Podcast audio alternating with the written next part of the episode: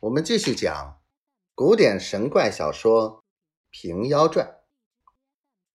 话说两头，却说杜七胜念了咒，拿起刀来剁，那孩儿的头落了，看的人越多了。杜七胜放下刀，把卧单来盖了，提起符来，去那小儿身上盘几遭，念了咒。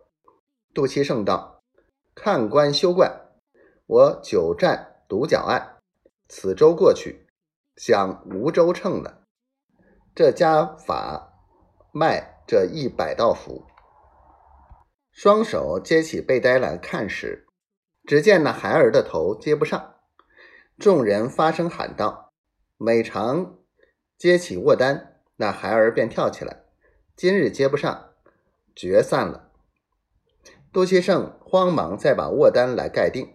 用言语瞒着那看的人道：“看官，只道容易，管取金幡接上，再叩齿做法，念咒语。接起卧单来看时，又接不上。杜希胜慌了，看着那看的人道：‘众位看官在上，道路虽是个别，养家总是一般，只因家火相逼，世间言语不到处，望看官们。’”恕罪则个，这番叫我接了头下来吃杯酒，四海之内皆相识也。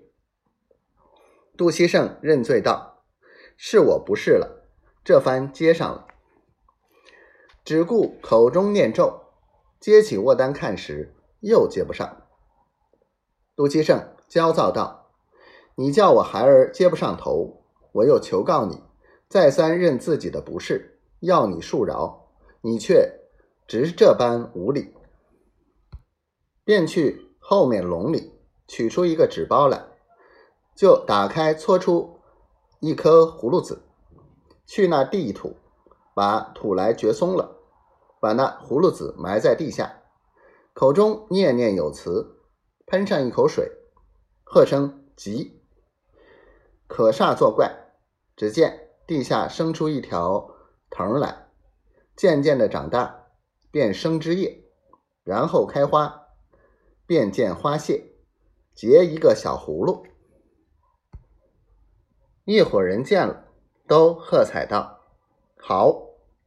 杜其胜把那葫芦摘下来，左手提葫芦，右手拿着刀，道：“你先不尽道理，收了我孩儿的魂魄，叫我接不上头。”你也休想在这世上活了！看着葫芦，拦腰一刀，剁下半个葫芦来。